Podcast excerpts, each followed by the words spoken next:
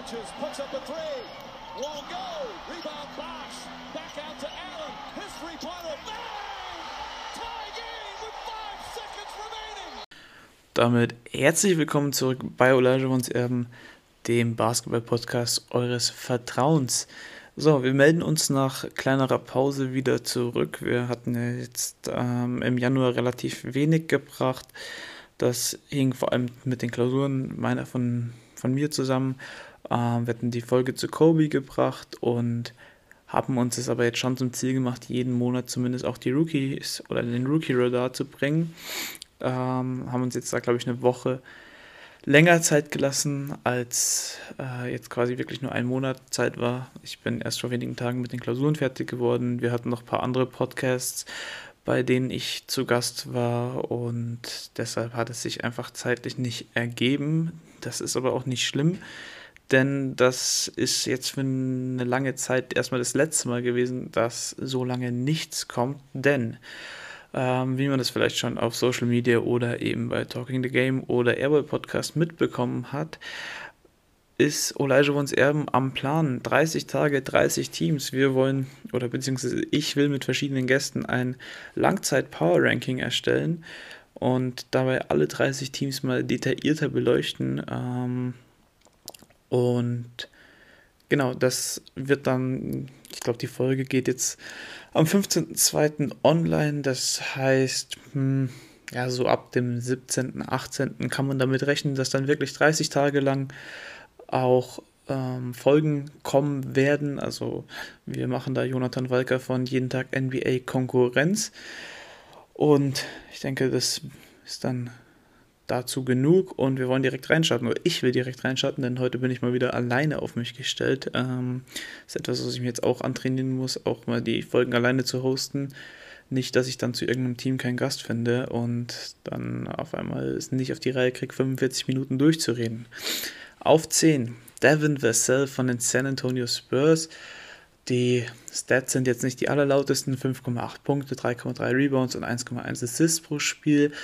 Mm, aber die Spurs sind aktuell eines der heißesten Teams und er hat jetzt in den letzten Spielen, also in den ersten, glaube ich, drei Februarspielen, wenn mich nicht alles täuscht, 64,7% aus dem Feld geworfen, was äh, beachtlich ist für einen Rookie. Und er sich auch seine Statistiken sind jetzt ähm, steigen so langsam.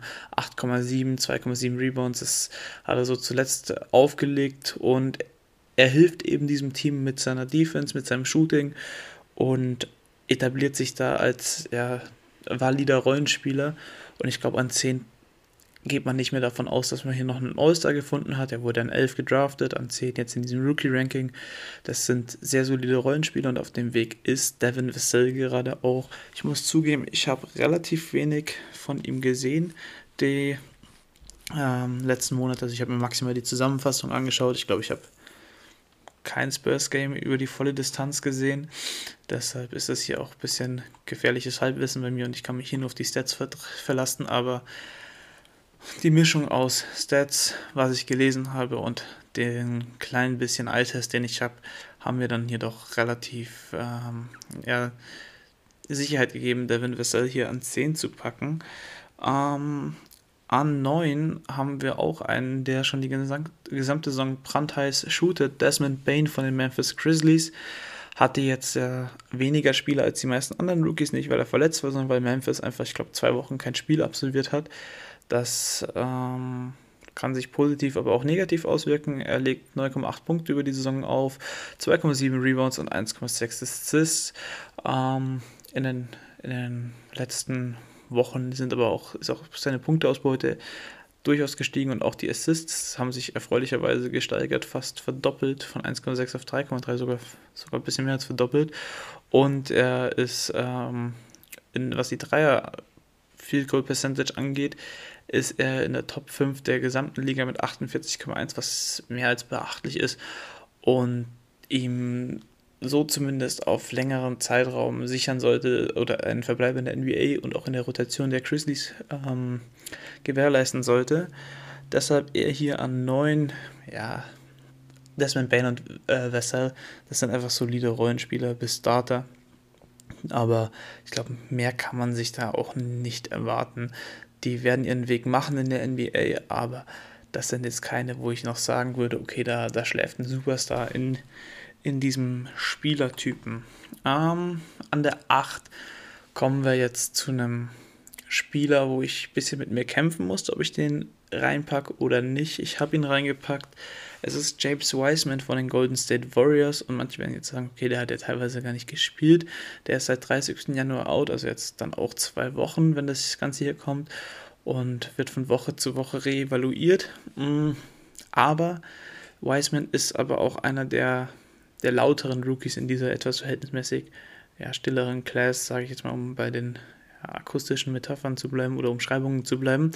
Ähm, Im Januar hat er 12,1 Punkte, 6,2 Rebounds und 1,3 Blocks aufgelegt bei 51,9 aus dem Feld und 61,7% von der Freiwurflinie in 16 Spielen. Er hatte auch Highlight-Games wie 25 Punkte, 6 Rebounds, 2 Blocks gegen die Timberwolves oder 20 Punkte, 6 Rebounds, 4 Assists gegen die Spurs. Warum ich ihn jetzt hier reinpacke, ähm, ist relativ simpel. Ich äh, schreibe ja unter anderem für nbachef.de und habe da quasi die monatliche Aufgabe, eine Coverage zu James Wiseman zu machen, weshalb ich relativ viel von ihm sehe und deshalb mir auch ja, relativ sicher bin, hier einiges zu ihm zu sagen zu können, was dann auch irgendwo valide ist. Also die nackten Zahlen von ihm sehen annehmbar auch aus, vor allem wenn man bedenkt, dass, man, dass er Rookie Center ist und am College nur drei Spiele gemacht hat, wo vor allem Rookie Center normalerweise immer ein bisschen bisschen länger brauchen, bis sie eben in der Liga ankommen.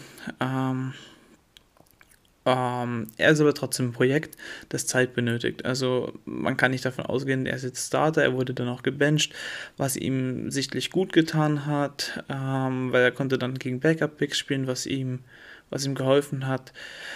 Um, ähm, und deshalb kam er jetzt seit dem Utah-Spiel vom 24.01. von der Bank und gut, kurz darauf hat er dann eben das beste Spiel seiner Karriere, seiner bisher kurzen Karriere gegen die Timberwolves, das vorhin kurz skizziert worden ist. Er ist nach wie vor extrem roh, aber er zeigt halt Ansätze, die nach Auster schreien. Also ähm, man fragt sich manchmal als Fan in den Nächten so, wie kann es sein, dass der an zwei gezogen wurde und in der nächsten Nacht haut er zwei von zwei, äh, drei von drei Dreiern rein und ähm, blockt vier, also blockt vier Würfe und dann denkt man sich, okay, der Junge ist for real.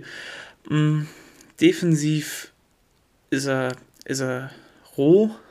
Er hat die Anlagen, aber er geht zu sehr noch auf den, auf den Rebound, wo ihm dann aber teilweise die Physis fehlt, um den eben auch gegen stärkere Bigs zu holen, anstatt dass er sauber ausboxt. Ähm, er hat noch nicht ganz so, also er, er verpennt teilweise noch Rotationen, weshalb er pro Spiel meistens so vier bis fünf defensive Totalaussätze hat, aber es kaschiert er dann eben wieder mit zwei, drei Highlight-Blocks.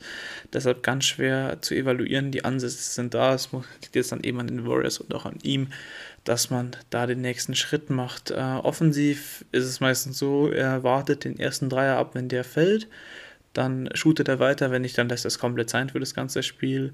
Mm, Im Vergleich zu seinen ersten Spielen hat er seine Field Goal Percentage gesteigert, was dafür spricht, dass es so, so langsam ein Gespür für die Würfe entwickelt, wann er sie eben nehmen soll und wann nicht. Und ich finde es relativ beeindruckend, dass sich ein Spieler, der kaum im College gespielt hat, so schnell in ein äh, Team involviert oder integriert, das durchaus um die Playoffs mitspielt. Ähm, genau, wir haben das, die, die Physis und die Rebound-Schwäche angesprochen, wobei jetzt sechs Rebounds für einen Rookie nicht schlimm sind oder nicht, nicht schwach sind.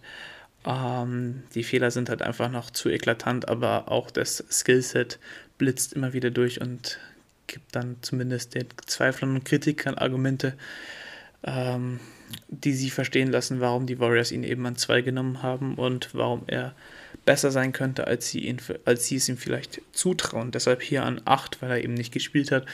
Sonst wäre er wahrscheinlich irgendwo in der Range 4 bis 5 gelandet. Mm, gehen wir weiter zu Patrick Williams von den äh, Chicago Bulls, der Teamkollege von Devin Vassell, hier an 7. Ähm, Er legt so um die 9 Punkte auf, vier, nee, mittlerweile sogar 10, 10,5 Punkte, hat sich da nochmal gesteigert. Äh, 4,5 äh, Rebounds und ein Assist pro Spiel, dazu 0,5 Blocks und er steigert sich immer weiter. Also man hätte ihn hier vielleicht auch ähm, höher picken können, irgendwo in der Range. Jetzt 4 bis 7 ist eh alles extrem eng. Die habe ich jetzt teilweise willkürlich sortiert, also da kann ein Spiel dann schon eben den, den Ausschlag machen. Mm, Patrick Williams ist ein extrem spannender Spieler, weil er defensiv jetzt schon Nacht für Nacht meistens den besten gegnerischen Wing verteidigt und das durchaus annehmlich macht oder annehmbar macht. Aber er ist halt nach wie vor ein Rookie und da passieren halt einige Fehler. Das ähm, muss man eben einfach verkraften als, als ähm, Coach und auch als Team.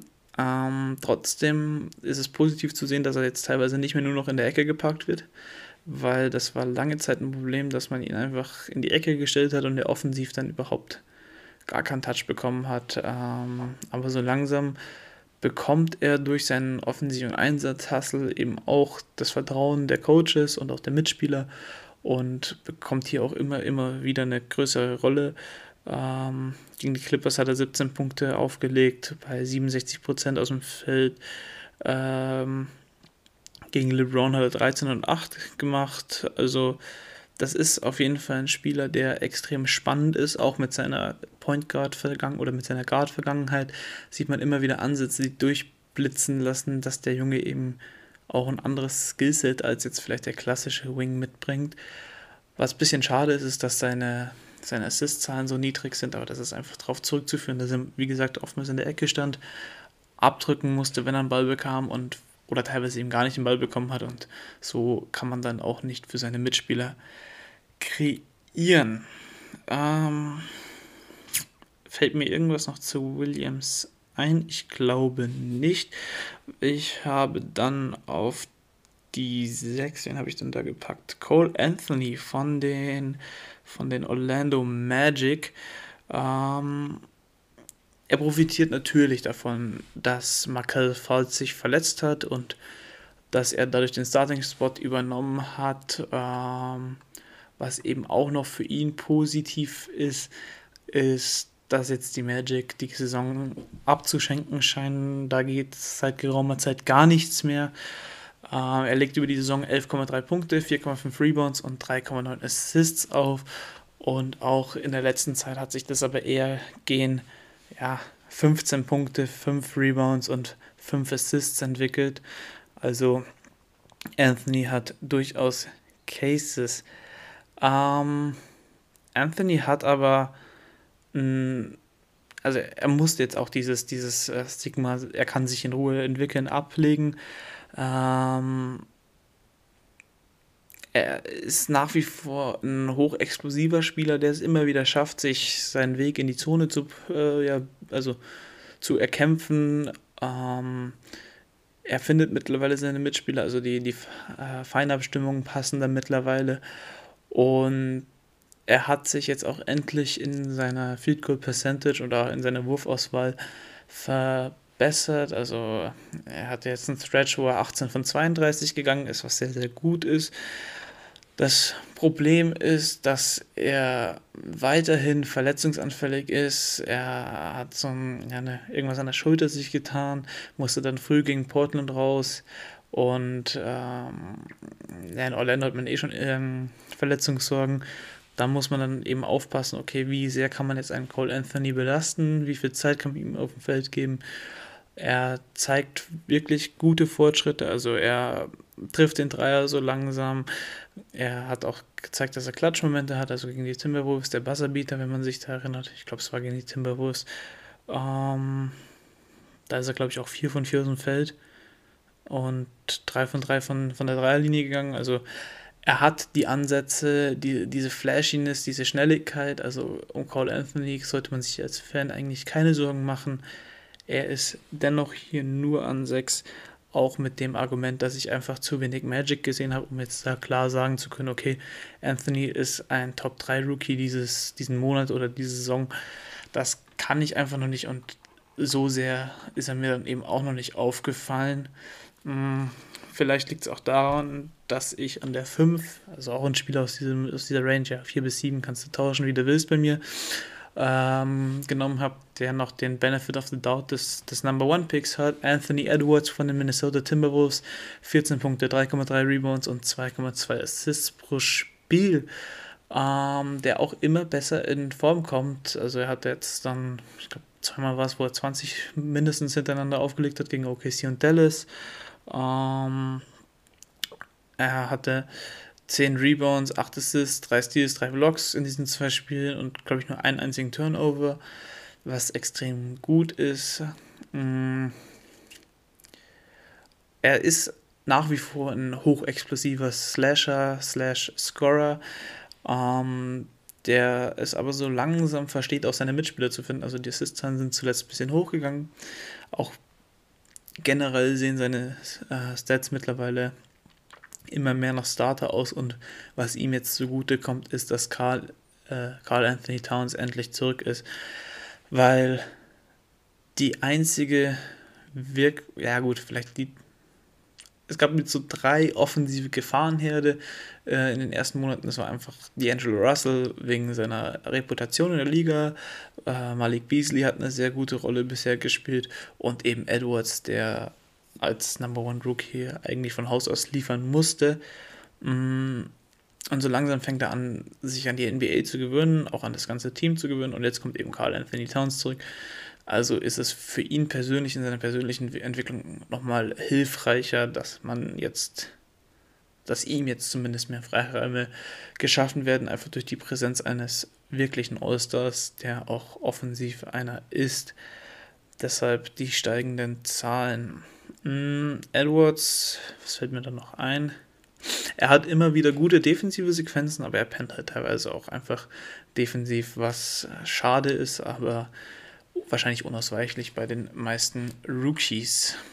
Mm, gut, jetzt 4 und 3, das sind zwei Spieler, die ähm, haben zu 100% auch die Fanbrille von, von Elijah Erben bekommen weil wir zum einen hier an Nummer 4 Emmanuel Quigley gerankt haben, der über die Saison 11,8, 2,3 und 2,7 auflegt und der einen der wunderschönsten Floater der gesamten Liga hat. Also äh, Quigley hat ein sehr, sehr schönes Floater-Game, das macht unglaublich viel Spaß, ihm dazu zu schauen.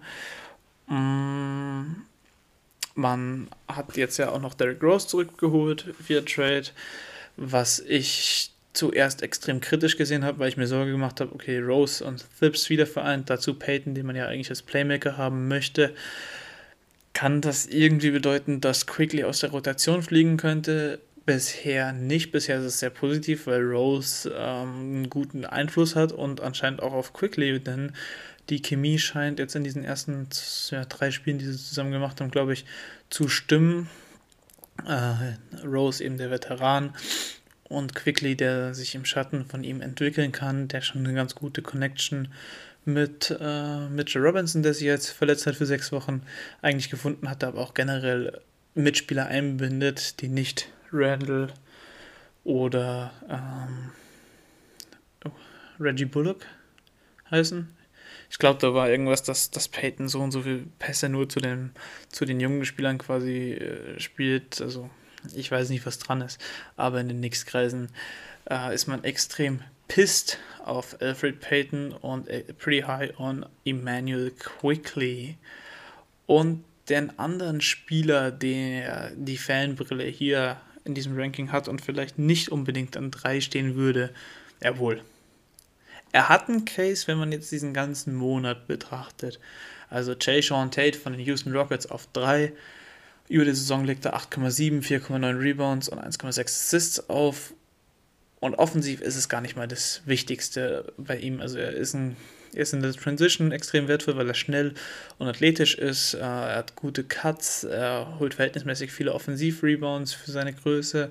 Mm, trifft zu langsam oder nimmt zu langsam den Dreier, aber immer noch zögerlich, also trifft den ungefähr zu einem Drittel.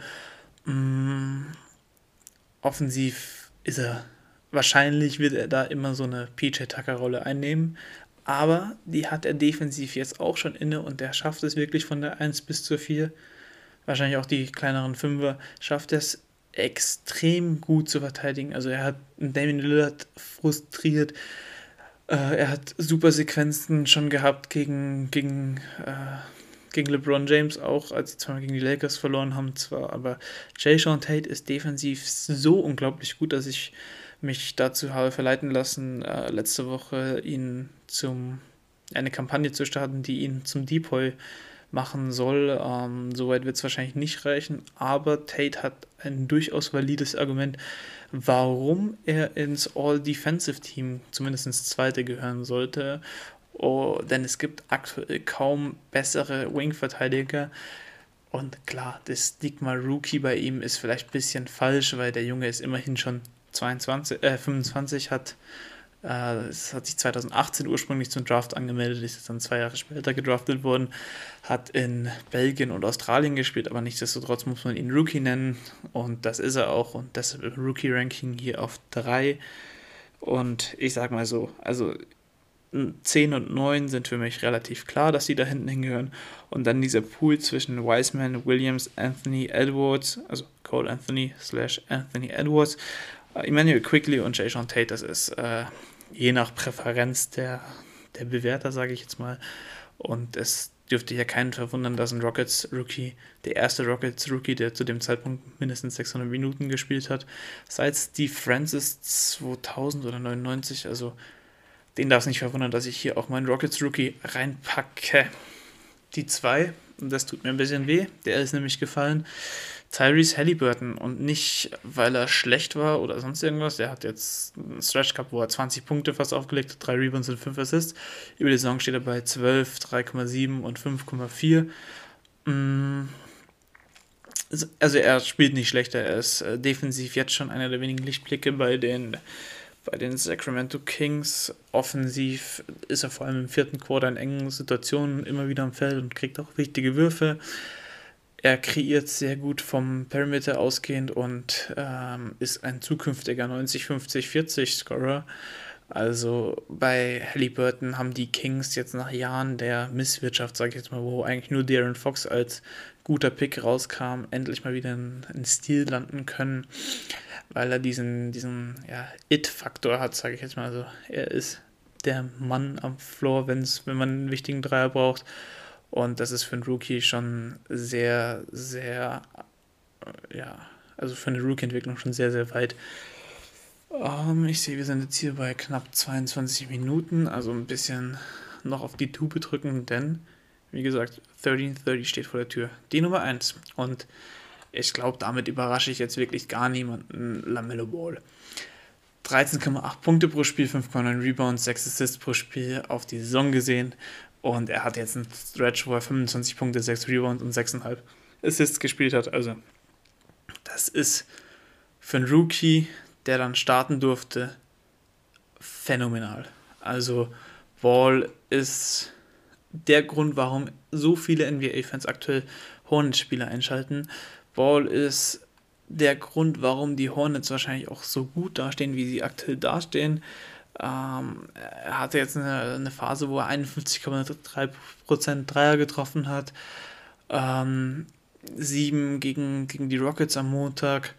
Ähm, also der Junge ist, ist aktuell wirklich brandheiß, seitdem er starten darf, weil äh, Devonta Graham eben verletzt ausfällt. Und das zahlt sich komplett aus. Also er hat eine extrem gute Chemie mit, mit Bridges. Ähm, jeden Tag findet man, also nach jedem Spiel findet man irgendeinen Highlight-Pass von ihm auf, auf Twitter oder Instagram oder sonst irgendwo. Der Junge ist unfassbar gut. Also durch seine Größe von zwei Metern überblickt er halt auch einfach die Verteidiger und sieht Sachen, die, sage ich mal, kleinere Spieler einfach so nicht sehen können. Ähm, die Befürchtung, dass er nicht oft genug zum Korb kommt und sowas, ähm, widerlegt er aktuell auch so ein bisschen. Defensiv sieht er besser aus, als man das denkt. Also er hat extrem flinke Hände. Äh, ist, er verpennt nicht ganz so viele Rotationen wie noch in Australien. Also Lamello Ball da haben die Hornets aber einen, ja, potenziell wirklich einen, einen All-Star gedraftet. Der Junge ist, ist phänomenal.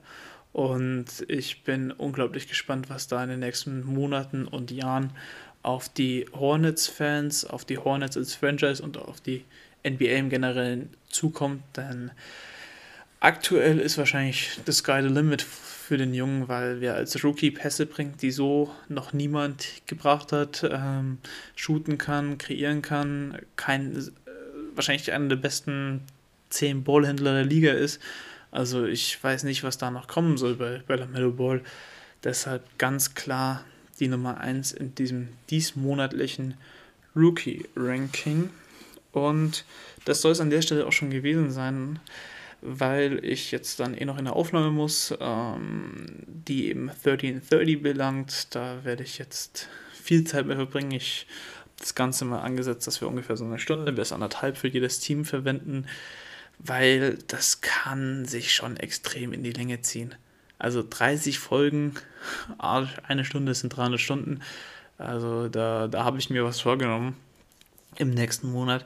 Ich muss mal schauen, ob ich jetzt quasi das 1330 einfach komplett durchziehe und alle anderen Formate dann erstmal rauslasse. Oder ob ich quasi ähm, an, an den Wochenenden zum Beispiel versuche, die anderen Formate noch zu bringen und das 1330 quasi auf sechs Wochen stretche und dann montags bis freitags immer jeden Tag eine Folge bringe und am Wochenende zum Beispiel eine Folge wöchentlich, wo es dann eben ist, Rookie-Ranking oder sonst irgendwie. Das Ganze muss ich mir noch anschauen. Vielleicht kann man auch Montag bis Samstag irgendwie die Teams machen. Dann dauert es nur fünf Wochen. Muss ich mal noch schauen, wie ich das Ganze handhabe, aber man kann davon ausgehen, dass relativ sicher. Also, ähm, außer es sollte irgendwas dazwischen kommen, wonach es aktuell nicht aussieht, kann man davon ausgehen, dass sechs bis sieben Wo Folgen die Woche jetzt dann in ja, zwischen Mitte Februar und Mitte März bis Ende März kommen werden.